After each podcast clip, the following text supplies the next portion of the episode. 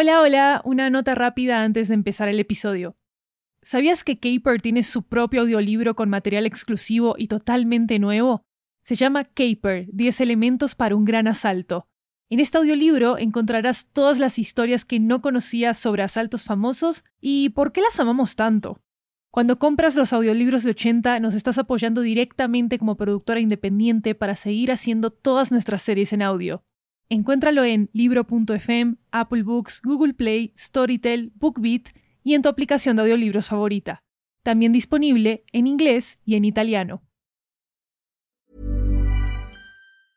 When you're ready to pop the question, the last thing you want to do is second guess the ring. At Bluenile.com, you can design a one of a kind ring with the ease and convenience of shopping online. Choose your diamond and setting. When you find the one, you'll get it delivered right to your door. Go to Bluenile.com and use promo code LISTEN to get $50 off your purchase of $500 or more. That's code LISTEN at Bluenile.com for $50 off your purchase.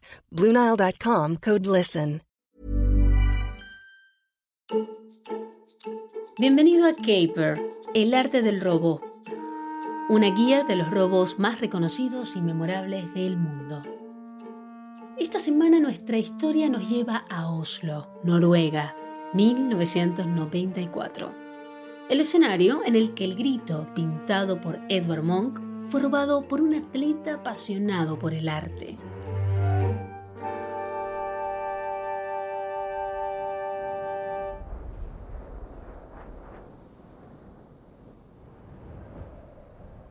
Es una fría mañana de febrero en Oslo respiramos ese tipo de aire frío que te quema los pulmones.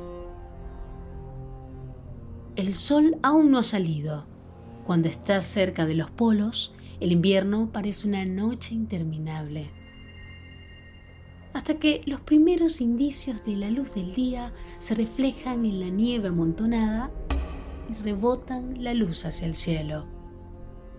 Todo está en silencio salvo por el silbido de la brisa amarga entre los pinos noruegos. Sí, a pesar del silencio, hay cierta emoción en el viento. Gente de todo el mundo está reunida en Noruega. Los Juegos Olímpicos de Invierno de 1994 acaban de empezar. En la ceremonia olímpica actúan violinistas y bailarines folclóricos vestidos de Vetter espíritus de la mitología nórdica. El mundo observa cómo el esquiador Steingruben lleva la antorcha olímpica por un salto de 120 metros. Las expectativas están altísimas para el patinador de velocidad noruego Johan Olaf Kos. Los noruegos aún no lo saben, pero él acabará consiguiendo tres medallas de oro y establecerá récords mundiales en cada una de ellas. Como podemos ver, todos los ojos están puestos en los juegos. Y esa es la distracción perfecta para un robo. Un robo que requiere toda la precisión de una competición olímpica. 1. Formación rigurosa. 2. Una sincronización impecable. Y 3. Un golpe de suerte.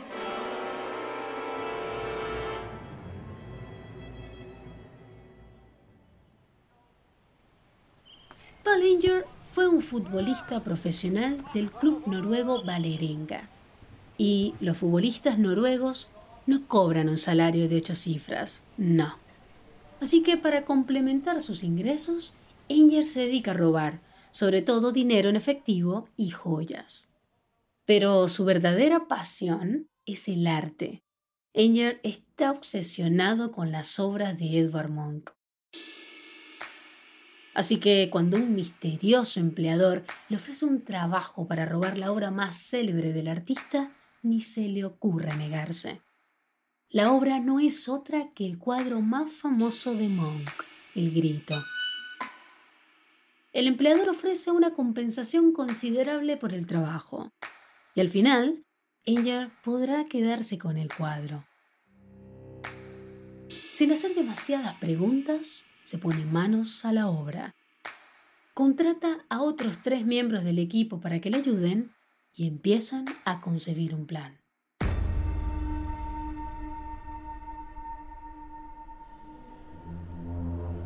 El museo ha previsto un aumento del número de visitantes debido a los próximos Juegos Olímpicos. Y para aprovecharlo, han organizado una exposición especial para mostrar la obra de Monk, el pintor más famoso del país. Para exhibir 50 de sus cuadros, el grito se traslada de su ubicación original a la segunda planta para la ocasión. Se encuentra justo al lado de una ventana que da a la calle. Y cuando los ladrones vienen a visitar la exposición, ven lo fácil que puede ser llevárselo.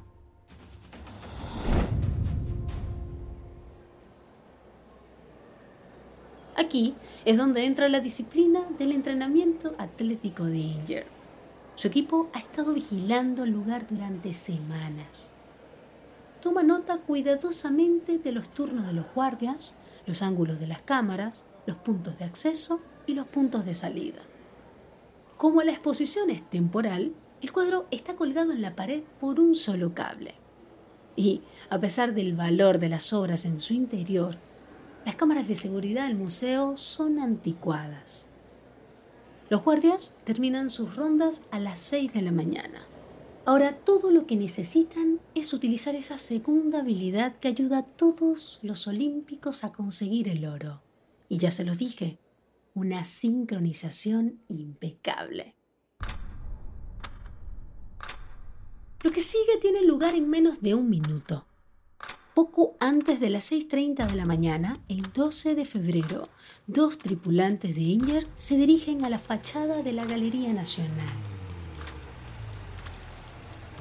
Dejan el motor en marcha y se lanzan rápidamente por la nieve. Recogen una escalera de una obra cercana y suben rápidamente a la ventana del segundo piso. Rompen el cristal con un martillo. Uno de los hombres corta rápidamente el cable que sujeta el cuadro a la pared y lo desliza a lo largo de la escalera donde los otros esperan abajo. Seguramente una alarma se activaría para delatarlos, pero Inger y su equipo tienen un golpe de suerte. En el tiempo que tardan en bajar, solo se enciende una alarma. Y el nuevo guardia de seguridad la ignora. Se encoge de hombros. Vuelven al coche y se van, apenas 50 segundos después de llegar. Una verdadera actuación de medalla de oro.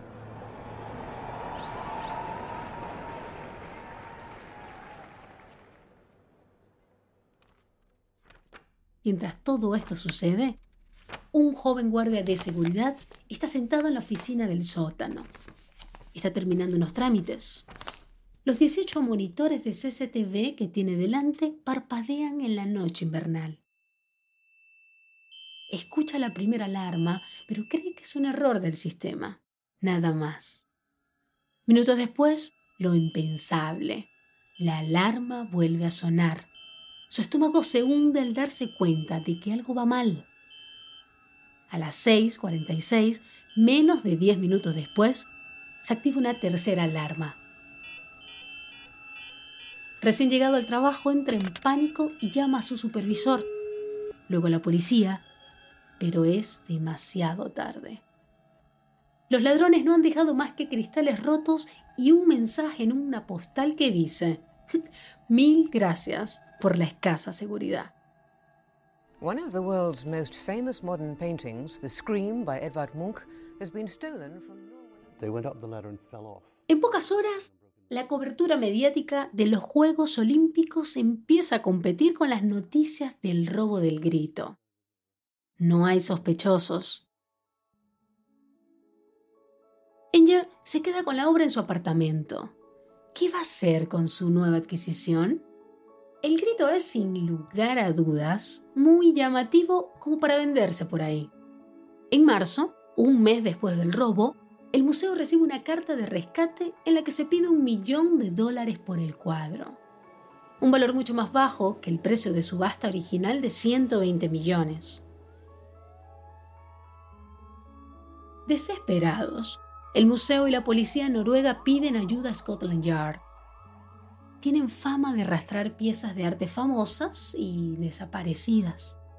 Pero todo esto está tardando demasiado para los impacientes ladrones. Anger está frustrado. Tiene una de las mayores obras de arte de todos los tiempos en su sótano y no tiene nada que mostrar. Poco después, la esposa de Anger da luz. El comunicado de prensa dice que el niño había Creek, es decir, que había llegado con un grito.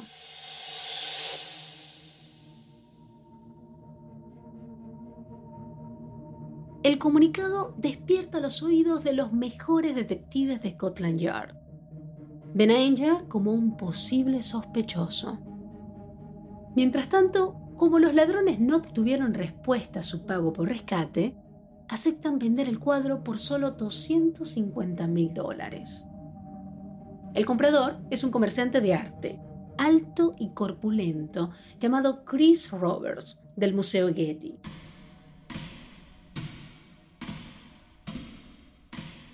Organizan el encuentro en una casa junto al mar en la ciudad sureña de Asgardstrand, donde escondieron el cuadro. Lo sacan debajo de una alfombra en el sótano y lo ponen sobre la mesa del comedor. Chris lo desenvuelve. Estaba en una sábana azul. El grito se anuncia con un cielo brillante y anaranjado. Una figura que parece una calavera se agarra la cara con horror. Chris se da cuenta enseguida de que el cuadro es real. ¿Y Anger? Bueno, Anger no sospecha ni por un segundo que su verdadero nombre es Charles Hill y que es un detective británico encubierto.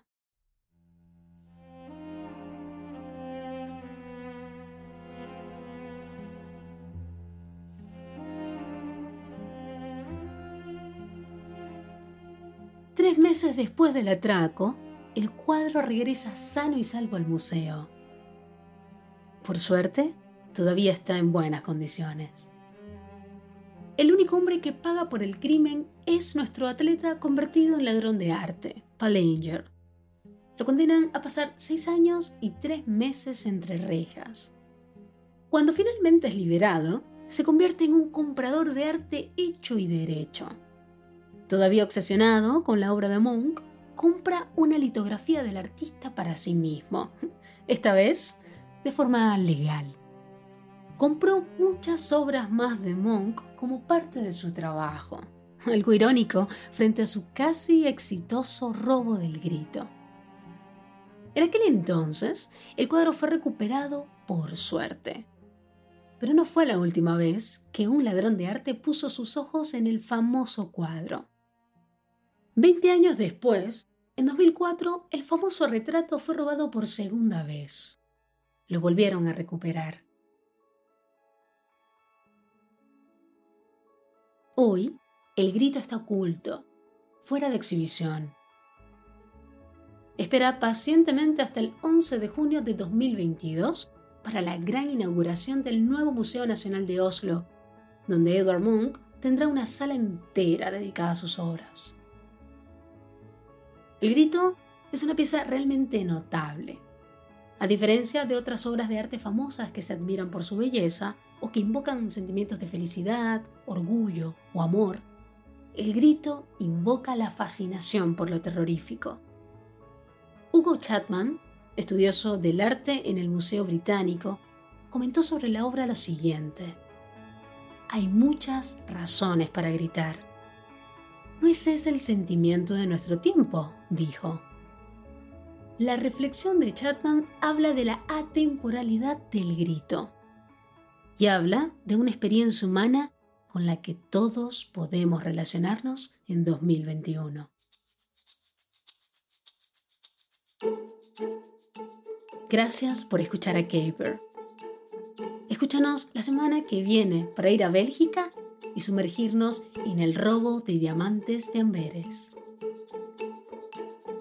Si acabas de conocer la serie, escucha nuestros episodios anteriores, disponibles en Spotify, Apple Podcasts, Google Podcasts, Castbox y todas las plataformas de podcast. Producción y tema original por Estudio 80. Narración de Andrea García. Diseño sonoro por Kiara Santela y Luis Raúl López. Canción original de Jeremías Juárez. Productora principal, Clixia Sala. Asistente de producción, Clar Marquese y Seina Abulel Makerem. Para más información sobre Caper, una serie original de Estudio 80, visita 80estudio.com y síguenos en Twitter e Instagram, arroba 80podcast. También puedes escuchar este podcast en inglés, Caper, en alemán, Caper, die Kunst der Diebe, y en italiano, Caper, el arte del furto. Sigue las transcripciones en todos los idiomas en 80estudio.com.